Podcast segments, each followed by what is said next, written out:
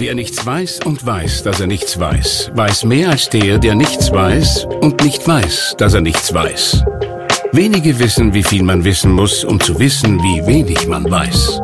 Was Sie wissen sollten, das liefern Ihnen täglich die Salzburger Nachrichten.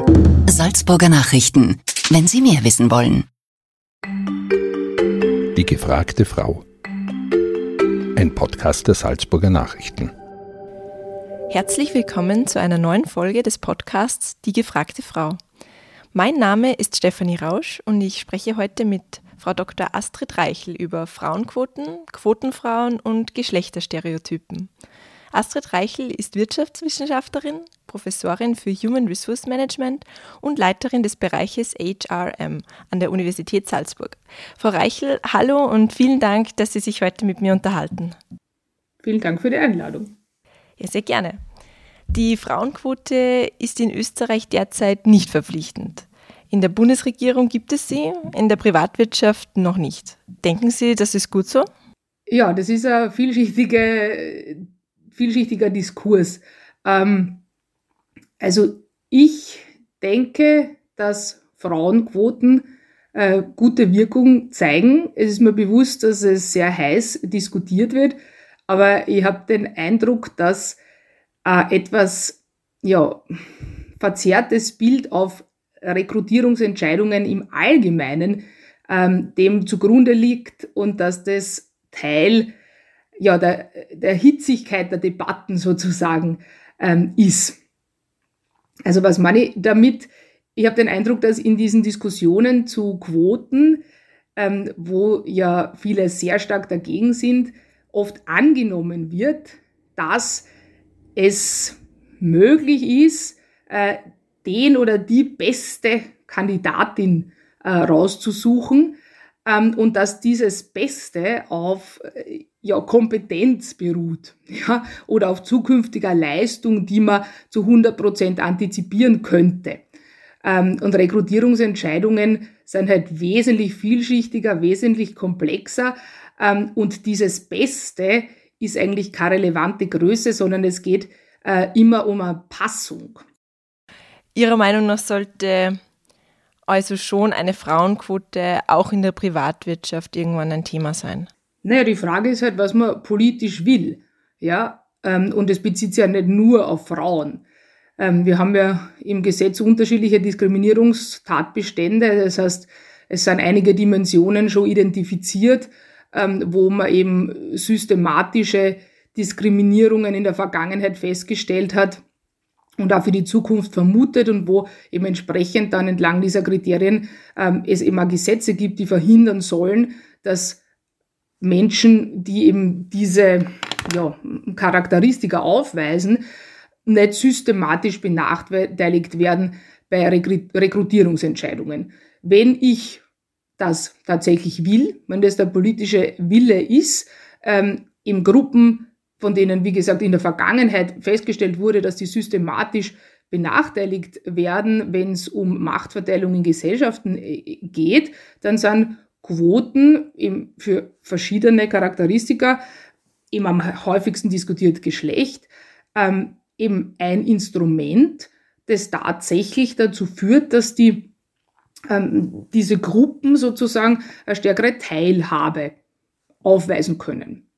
Ja, also wie gesagt, wenn man das will, dann ist das in der Regel ein, ein gutes ähm, Instrument, ja, wenn es gesetzlich vorgeschrieben ist für bestimmte Gremien und wenn es eben auch in einer Art und Weise sanktioniert wird, die halt ähm, ja auch dazu führt, dass sie eingehalten wird. Ne? Also es gibt halt zum Beispiel in Spanien äh, gibt es eine Quote, aber es passiert nicht wirklich was. Also wer die Quote einhält, wird, also wird gesagt, wird bevorzugt bei öffentlichen Aufträgen. Ja, das ist natürlich ähm, wesentlich äh, weniger harte Sanktion, als wenn eben der Sitz frei bleibt dann in einem Vorstand oder in einem Aufsichtsrat oder wenn nicht einmal ähm, quasi das, das Geld ausbezahlt wird, das man für eine Sitzung kriegt. Ja, das sind natürlich härtere Sanktionen, ist klar, die, die da ein bisschen besser greifen. Okay, das heißt, es braucht Ihrer Meinung nach ähm, einen Anreiz für Unternehmen und Institutionen,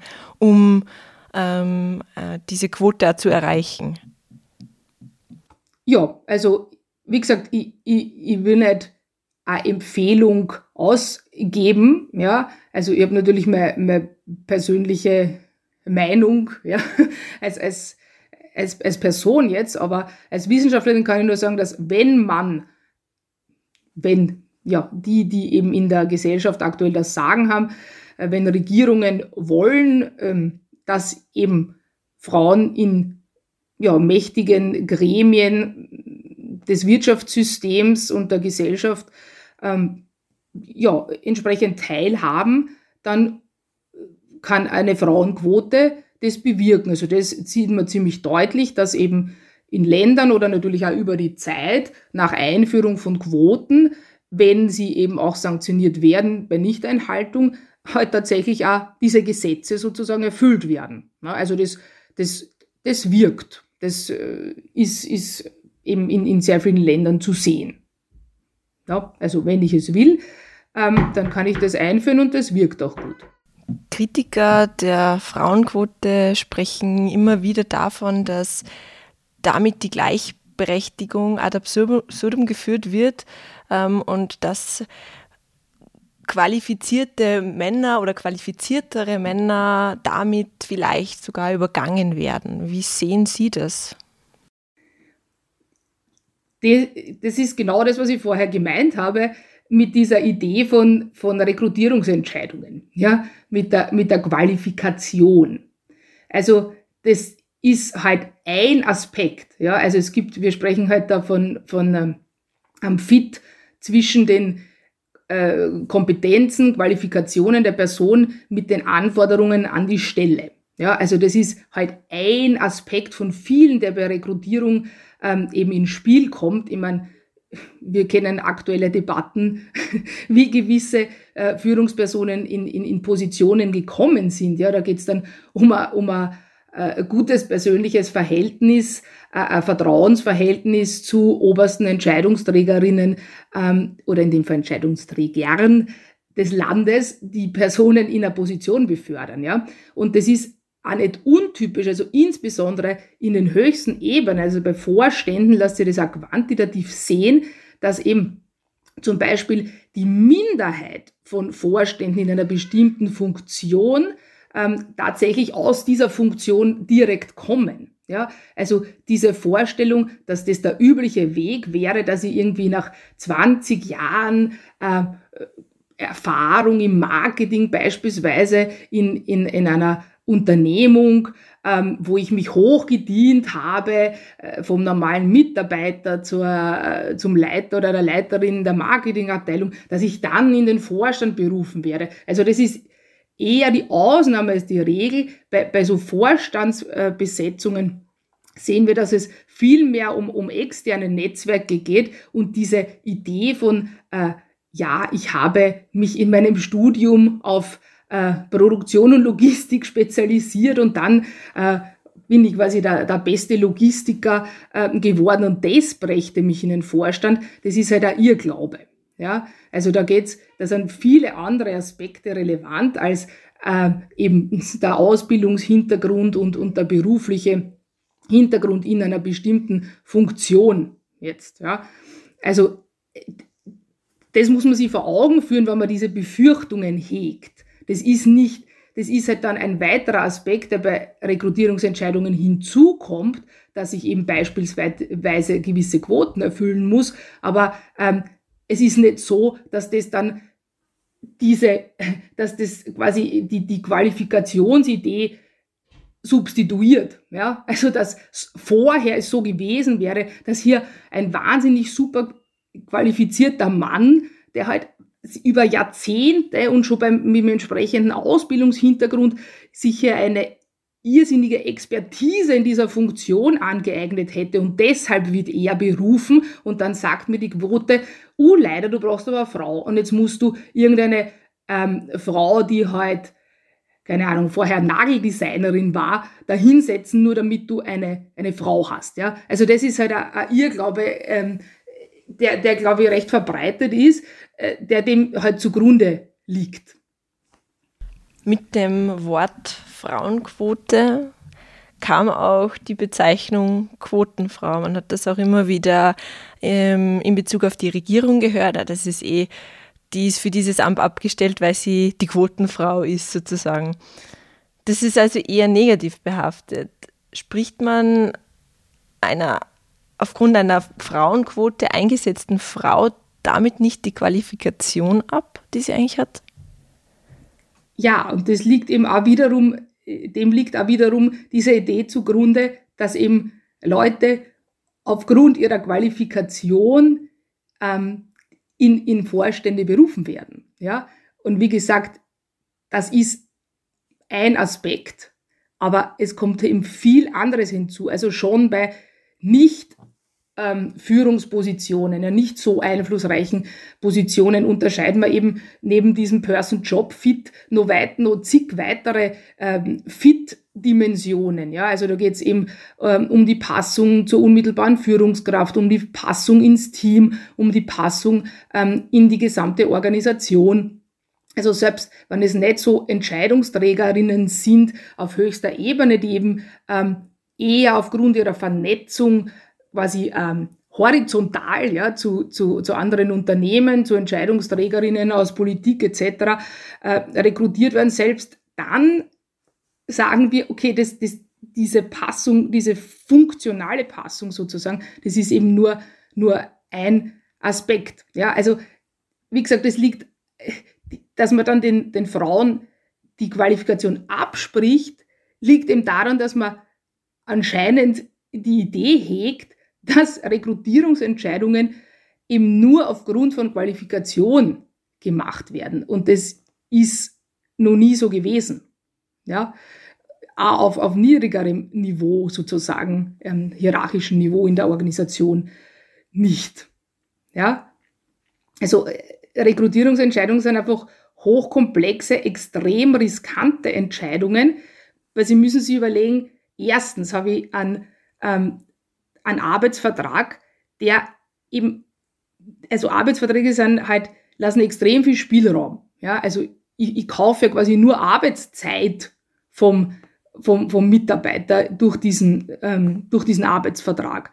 Ähm, ein Arbeitsvertrag ist inhärent invollständig. Ja? Das heißt, ich, ich kann es nicht vertraglich regeln, wie sich eine Person in der Zukunft ja, und die sind ja eben, wenn es nicht befristet sind, auf lange, lange, lange Jahre ausgelegt, ist ja die Idee. Ja.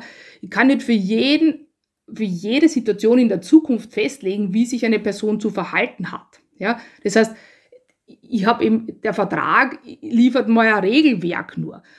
Und darin kann sich eben die, die Person ganz unterschiedlich verhalten in diesem ähm, Regelwerk.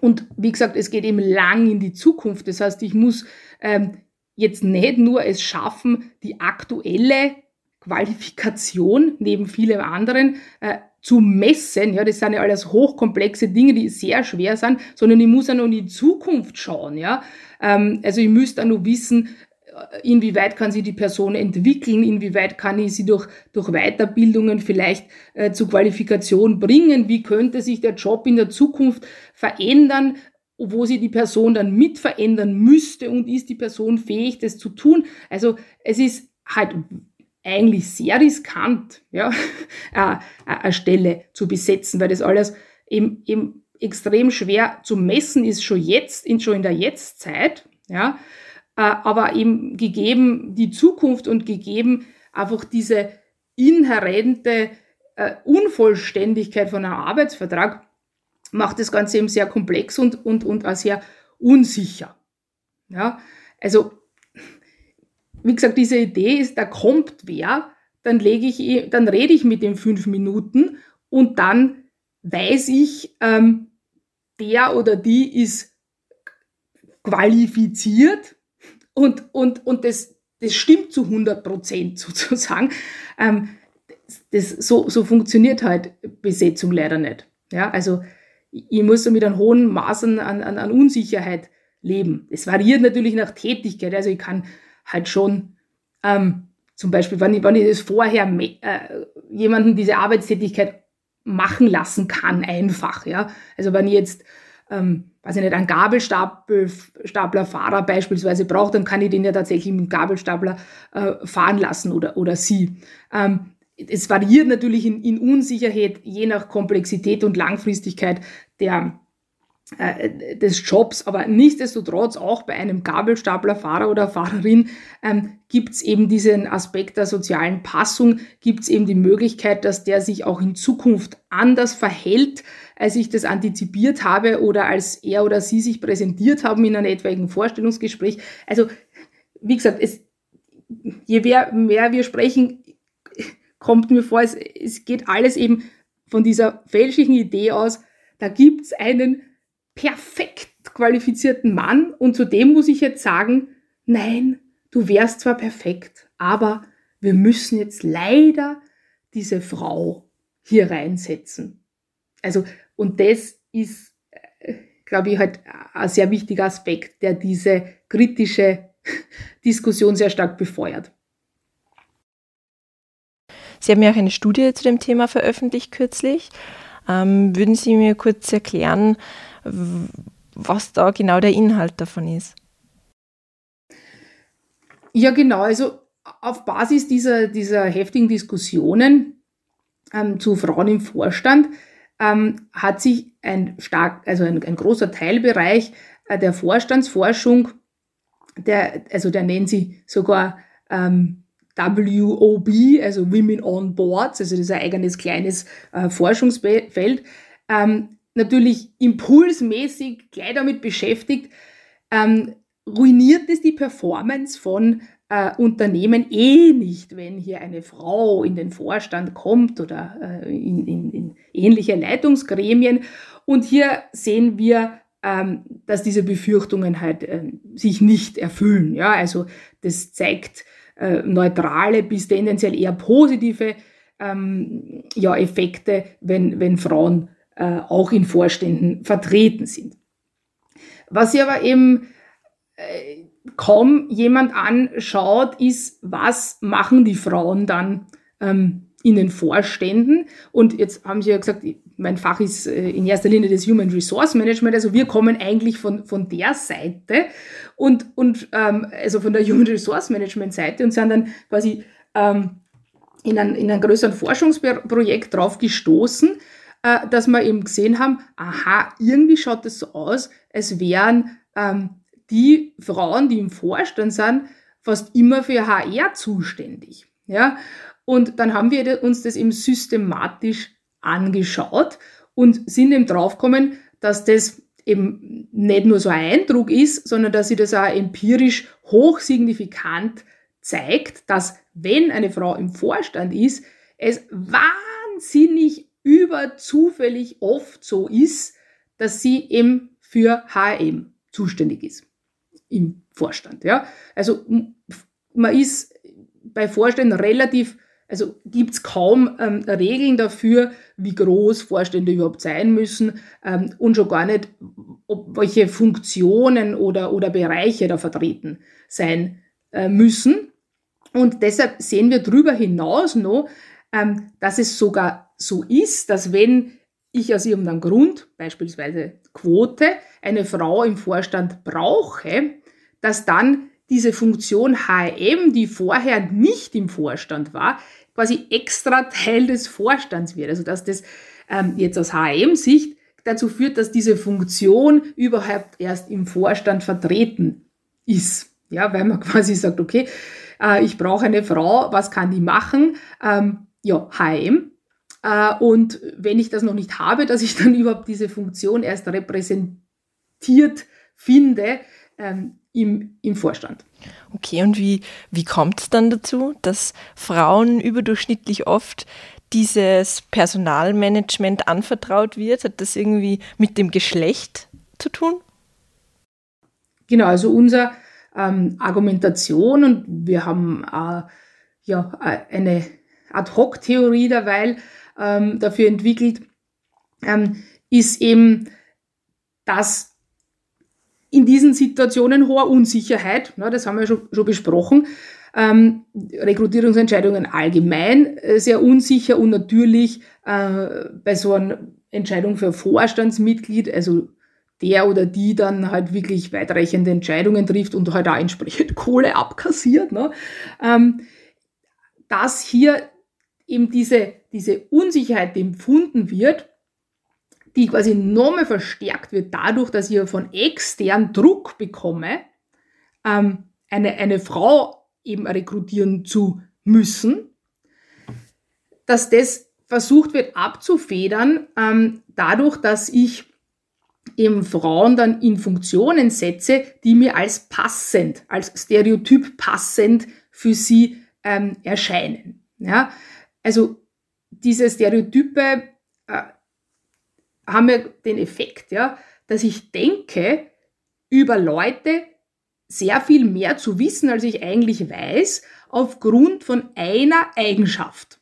Ja, also so, so funktionieren Stereotype. Ja, also ich, ich weiß nicht viel über den Bewerber, die Bewerberin, aber aus dem, ähm, aus dieser Information, dass die, äh, oder oder sagen wir mal die in dem Fall, dass die ähm, bei Religionsbekenntnis ähm, islamisch angegeben hat, äh, in Kombination mit dem Kopftuch, das sie trägt, ähm, glaube ich, vieles über die Person zu wissen, was ich aber eigentlich nicht weiß. Ja, da nehme ich Dinge an, wie dass sie halt überhaupt nicht emanzipiert ist, beispielsweise, dass sie den ganzen Ramadan lang nicht leistungsfähig sein wird, etc. pp. Ja, das kann ich alles eigentlich nicht wissen, aber aufgrund dieses Stereotyps, dass ich, zum, dass ich halt zum Beispiel mit, mit einem Kopftuch geringe Emanzipation ähm, verbinde, glaube ich, das zu wissen. Ja, und das gleiche Phänomen haben wir hier in den, in den Vorständen. Ich glaube halt dann über Frauen zu wissen und über die entsprechenden Frauen, die halt hier in, in Frage kommen, dass die eben tendenziell besser kommunizieren können, äh, besser Streit schlichten können, sich besser um Menschen kümmern können, ähm, etc. Und das sind halt alles Aspekte, die auch dem HRM zugeschrieben werden. Ja? Und, und so denken wir, dass es hier qua Geschlecht eine Passung zwischen dieser Funktion ähm, und, und eben einer Frau gibt, weil man eben Frauen im, ja, im Allgemeinen äh, gewisse Eigenschaften zuschreibt, die dann eben als passend zum HRM empfunden werden und so hat man halt die Empfindung, das Risiko äh, zu minimieren. Glauben Sie, es gibt Möglichkeiten, diese Stereotypen zu durchbrechen? Ja, Stereotype werden üblicherweise dadurch äh, durchbrochen, dass ich halt sehr oft und sehr intensiv ähm, Verhaltensweisen wahrnehme, die nicht meinen Stereotypen entsprechen. Problem ist halt, dass wir sehr stark an unseren Stereotypen festhalten wollen und halt lange, lange Informationen, die wir bekommen, so interpretieren, dass sie doch in unsere Stereotype passt. ja, also es ist, sind sehr hartnäckig, Stereotype, weil, wie gesagt, ich Information lange so interpretiere, dass ich meine Stereotype aufrechterhalten kann. Ähm, aber eben, wenn ich sehr lange und sehr intensiv immer wieder Verhaltensweisen sehe, ähm, die, die eben nicht dem Stereotyp entsprechen, dann ist es eben äh, eine Möglichkeit, Stereotype aufzuweichen. In der US-Regierung werden jetzt wichtige Posten immer mehr mit Frauen besetzt, die bis dato nur Männer innehatten, zum Beispiel der des Vizepräsidenten. Nun gibt es eine US-Vizepräsidentin, die erste. Welches Zeichen setzt man damit gegen Stereotypen beispielsweise?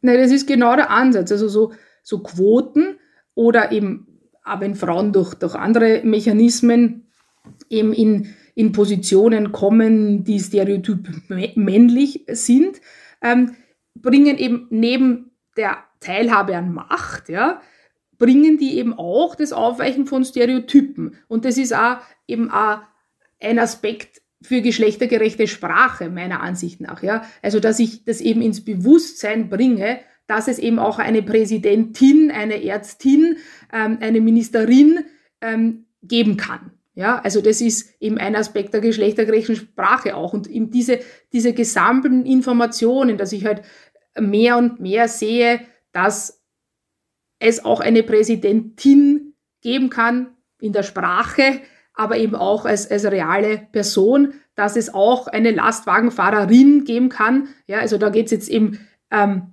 dann, das, Lastwagenfahrerinnen sind jetzt in der Regel quasi nicht, nicht im Feld der Macht in einer, einer Gesellschaft.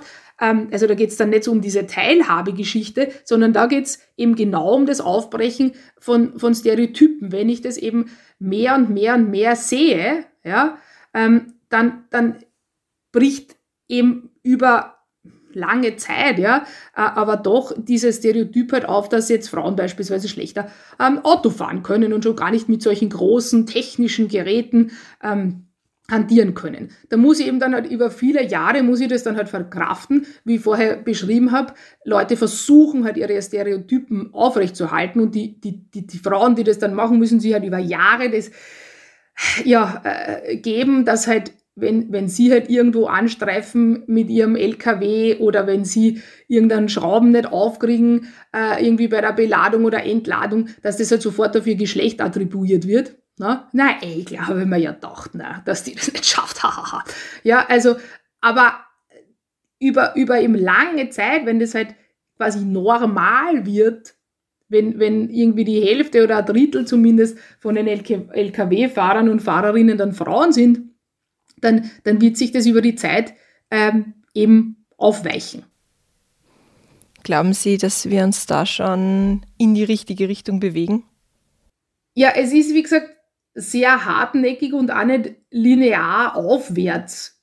Ja, ähm, muss ich sagen, was halt vor allem hinterher hinkt, ist halt auch die Aufweichung in die andere Richtung. Ja, also dass ähm, es halt quasi auch normal ist, dass, dass Männer in, in Frauenberufen äh, tätig sind. Ja, weil das, die müssen sich das ja auch gefallen lassen, äh, wenn sie ähm, quasi typisch weiblich konnotierte Tätigkeiten machen, dass wir halt dann etwaiges, ja, Versagen ist übertrieben, aber etwaige, ja, nicht so positive Aspekte in der Arbeit dann, dann im Geschlecht zuordnen und eben halt erwarten, na gut, ein männlicher Kindergärtner der wird zwar wild mit den Kindern spielen, aber ähm, die werden halt alle, alle ständig irgendwie verdreckt und verschmiert sein oder ja, also so, solche Stereotype, die müssen, geht ja in die andere Richtung genauso. Ne?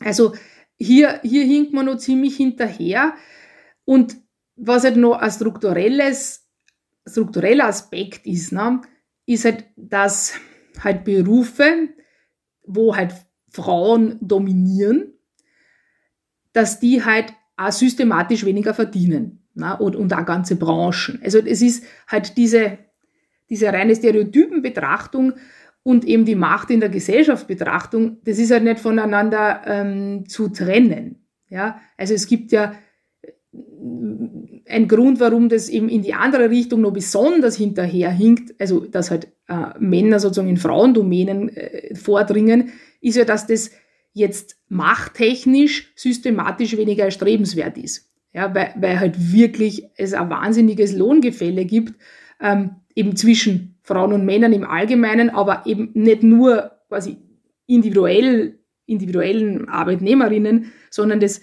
zieht sozusagen den ganzen Beruf oder sogar die ganze Branche lohntechnisch nach unten. Ja, also es ist dann in, innerhalb der Berufe dann so, wenn die von Frauen dominiert werden, dass halt das ja, sehr systematisch die Männer, die trotzdem noch in dem Beruf sind, natürlich mehr verdienen als die Frauen. Ja, also dieser klassische äh, Gender Pay Gap. Aber es zieht quasi das ganze Lohnniveau runter. Ja, also no, noch dazu. Es ist natürlich das Lohnniveau niedriger, weil viele Frauen, die systematisch weniger ähm, verdienen, in dem Beruf sind, aber es, es zieht sozusagen den ganzen Beruf, Prestige und, und lohntechnisch nach unten, wenn es ein Frauenberuf wird. Ja, also das muss man halt auch noch bedenken, dass halt diese, diese ja, Geschlecht und, und Macht ähm, und eben nicht nur Geschlecht, aber da, da wissen wir halt am besten drüber Bescheid, ähm, dass das halt miteinander verquickt ist. Ja, sodass halt auch die, die Auflösung von bestimmten Stereotypen jetzt nicht, nicht unbedingt wünschenswert sein könnte für, für Leute, die halt, oder für Gruppen, die halt jetzt mächtig sind. Ne? Deshalb sage ich, ich will keine Empfehlungen abgeben, aber deshalb sage ich immer, wenn man das will. Ne? Mann, Frau, das will. Ja, es gibt ja auch äh, immer noch diesen Stereotypus, der Mann arbeitet äh, Vollzeit und äh, die Frau bekommt dann irgendwann Kinder und kann dann dementsprechend nicht mehr Vollzeit in ihrem Beruf sein, sondern hat zu Hause eben auch noch einen Vollzeitberuf zu erledigen. Ähm, jetzt ist es aber auch oft so, dass deshalb vielleicht Frauen äh, den Platz im Vorstand verwehrt oder der Platz im Vorstand verwehrt bleibt, aufgrund der Tatsache, dass sie eben vielleicht nicht mehr die Möglichkeit haben, Vollzeit in dem Beruf tätig zu sein. Müssen wir daher vielleicht unser Vollzeit-Teilzeit-Arbeitsmodell in Führungspositionen überdenken? Also das liegt, also das ist der Grund für, für sehr viel Ungleichheit im Arbeitsmarkt, ja. Also diese, diese Idee, ähm, dass eben immer noch halt der Mann die Hauptverantwortung für das Familieneinkommen hat, also dieses Male Breadwinner Model, wie das genannt wird. Ähm, also ich habe eine andere Studie gemacht, die hoffentlich bald erscheint, ähm, wo es darum geht, wie viel Organisationen in das Humankapital ihrer männlichen und weiblichen Mitarbeiterinnen investieren. Ähm, und zwar vor dem Hintergrund von, von unterschiedlichen ähm, ja, Karenz- und Betreuungsmodellen. Und es ist halt einfach ein, wahnsinnig stabiler Befund, dass in, in Frauen wesentlich weniger investiert wird als in Männer. Ähm, und dass eben das noch einmal stärker wird in Ländern, wo es sehr generöse Karenzzeitregelungen gibt. Ja, weil eben ähm, einfach das extrem stark in den Köpfen verankert ist, dass Frauen, und sie können sie auch da nicht rausargumentieren, also ähm, das wird Frauen auch nicht geglaubt, wenn sie sagen, nein, ich will kein Kind bekommen. Also da ist man quasi in, in, in, in, in Geiselhaft, ja. Ähm, dass eben die Annahme herrscht, früher oder später kriegt ihr ein Kind. Wenn sie ein Kind hat, dann ist sie fix inflexibler, weil sie eben ähm, die, die Kinderverantwortung hat. Und wenn ich jetzt nochmal generöse Karenzzeitregelungen habe, wo ich eben ähm, zwei Jahre, bei uns ja sogar bis zu drei Jahren, wenn ich mit dem Arbeitgeber das ähm, ausverhandle, vom, vom Arbeitsplatz weg sein kann und dann auch noch Anrecht auf, auf Elternteilzeit. Ja? Und sowas verstärkt halt die Annahme, dass halt Frauen tatsächlich halt ausfallen und, und inflexibel werden und halt und weniger verfügbar ähm, für, den, für den Arbeitgeber und die Arbeitgeberin. Ähm, ob jetzt da auf Vorstandsebene auch wirklich solche Gedanken gehegt werden, dass die dann vielleicht, ähm, obwohl sie im Vorstand ist, ähm, Elternteilzeit beantragt. Da habe ich jetzt keine, ja, keine Daten dazu, aber auf, auf quasi drunter liegenden Ebenen ähm, ist es ein total stabiler Befund. Ja? Ähm, und wir sehen ja, dass eben quasi Vater zu sein, hat halt für Männer überhaupt nicht irgendwelche negativen Effekte, ja, sondern eher im Gegenteil, ähm, weil eben dieses Male Breadwinner Model nach wie vor vorherrscht, ähm, wird in, in Väter sogar ein bisschen mehr investiert als in Männer, die keine Kinder haben, ähm, weil eben die Annahme herrscht, aha, der ist jetzt verantwortlich für die Familie, der muss die Familie erhalten, ähm, der wird sich jetzt besonders reinhängen, der wird jetzt äh, ähm, kein Risiko eingehen, der wird jetzt nicht den Job wechseln, also der steht uns jetzt zur Verfügung mit noch mehr Arbeitskraft ähm, und noch mehr Commitment weil er eben halt der Breadwinner ist und weil er sowieso eine Frau zu Hause hat, die die anderen Aufgaben erledigt. Ja? Und das ist auch halt, ja, sehen wir halt auch schon Jahrzehnte solche, solche Muster. Also das ist halt Dreh- und Angelpunkt von vielen unterschiedlichen äh, ja, Outcomes, ähm, berufsrelevanten Outcomes von Männern und Frauen, halt diese fixe Idee, dass halt Männer einfach nicht Erziehungsverantwortung und Hauptcare-Arbeit ähm, übernehmen. Was aber dann auch dazu führt, muss ich sagen, wenn halt Männer das dann, wenn vereinzelt Männer das tatsächlich durchziehen dann und wirklich halt ein Jahr in Karenz gehen und wirklich ähm, Elternteilzeit beantragen ähm, oder, oder auch längerfristig versuchen halt ihren, ihren Job zu reduzieren, die werden halt dann tendenziell doppelt sanktioniert, weil es halt nicht antizipiert wurde. Ja, also bei Frauen wird es ja schon von vornherein, siehe Gender Pay Gap, antizipiert, die werden mir mal unflexibel werden, die werden irgendwann nicht mehr so zu 100 Prozent für die Organisation zur Verfügung stellen. Ähm, das muss ich jetzt schon einberechnen sozusagen, ja, tue ich lieber nicht in verantwortungsvolle Jobs, äh, versuche ich äh, nicht irgendwas anzuvertrauen, was dann nur sie weiß und was dann vielleicht mit ihr in die Karenz geht. Ähm, und bei Männern nehme ich das halt nicht an. Und wenn die das dann aber durchziehen, dann muss ich das quasi ähm, ex post alles nachsanktionieren, was ich ex ante noch nicht antizipiert habe. Was ist Ihre persönliche Erkenntnis und Ihr Fazit zu Ihrer Studie? Naja, ich finde es faszinierend, wie Sie eben diese, diese Stereotype äh, wirklich über alle Ebenen auf irgendeine Art und Weise ihren Weg bahnen also wir kennen so Phänomene schon aus Berufsfeldern auch, also Horizontal Segregation nennen wir das, ja. Also wir haben halt äh, eben vertikale Segregation, wäre halt quasi die, die, die Anteile, die Geschlechteranteile oder auch andere Anteile, ja, also gilt auch für sexuelle Orientierung, Behinderung etc. Ähm, aber die, die Anteile eben in unterschiedlichen hierarchischen Ebenen. Ähm, und wir sehen halt, wenn, wenn sozusagen die benachteiligten Gruppen gelingt, gewisse Ebenen sich zu erschließen, dass dann halt sofort diese horizontale Segregation einsetzt, dass man dann im, in bestimmten Feldern sie findet. Ja, also typisch ist auch eben ja, Professorinnen, ja. In welchem Bereich sind dann denn die Professorinnen? Äh, da sind natürlich die, findet man halt auch wieder Naturwissenschaften wieder kaum, ja, und halt Fächer, die sozusagen als weiblich passend angesehen werden, wie Human Resource Management beispielsweise, dass die dann da vermehrt zu finden sind. Oder bei Ärztinnen oder auch äh, im Rechtsanwaltsberuf, dass die halt dann in bestimmten Feldern äh, zu finden sind. Und oft ist halt dann so, dass dann halt diese Felder systematisch weniger verdienen beispielsweise oder, oder, oder systematisch weniger äh, Prestige haben. Also wie, wie diese horizontale Segregation sie da ihren Weg immer bahnt, das ähm, finde ich faszinierend.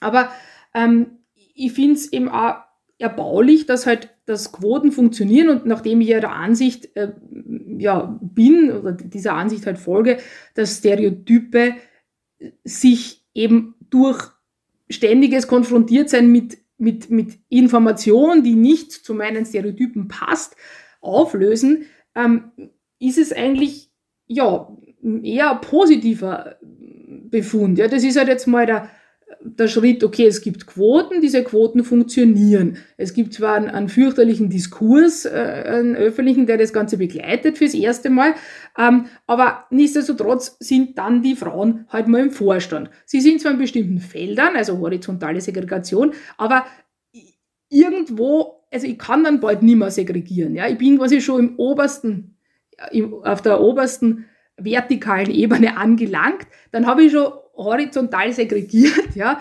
ähm, und irgendwann geht's dann nicht mehr, weil es ist mir bewusst, dass es eben Jahrzehnte, zig Jahrzehnte halt, halt dauern wird und jetzt, wie gesagt, auch nicht linear ähm, nach oben gehen wird, quasi was die Gleichstellung ähm, betrifft.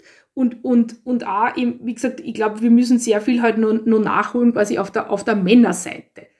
Ja, weil, weil zur Zeit haben wir sind wir halt auf einem Niveau, wo sich halt Frauen in gewissem Ausmaß typisch männlich konnotierte äh, Felder ja, erarbeitet haben, aber, aber quasi die Männer das noch nicht gesehen haben, wie ihnen das halt auch ähm, helfen kann oder was das für positive Aspekte hat, wenn sie ähm, zum Beispiel eben nicht mehr die Hauptverantwortung für, für die Familie haben. Ja, das, ist ja, das hat ja auch nicht nur positive Aspekte. Ja, ich ja, habe zwar tendenziell vielleicht mehr Macht, aber ich habe ja auch oft dann, dann mehr Verantwortung. Ja, also diese, besonders was die Familienverantwortung betrifft, das ist ja nicht ohne, ja. Wenn da irgendwie eine Frau zu Hause äh, sitzt und, und, und, und Kinder zu Hause sitzen, die verlangen, dass ich die Kohle heranbringe, die verlangen, dass ich ihnen ein, ein Haus baue und die verlangen, ähm, dass ich da quasi der, der starke Mann bin, der, der alles schafft. Das ist, kann, kann ja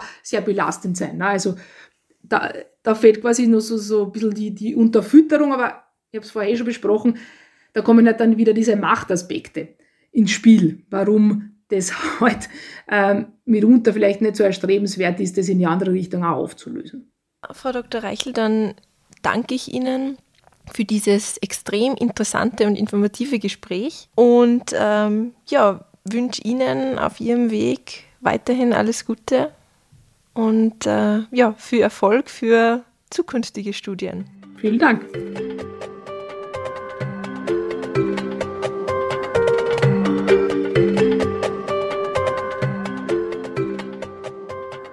Das war ein Podcast der Salzburger Nachrichten. Redaktion Katharina Mayer und Sabrina Klaas. Wenn Sie mehr wissen wollen, finden Sie uns im Internet unter www.sn.at.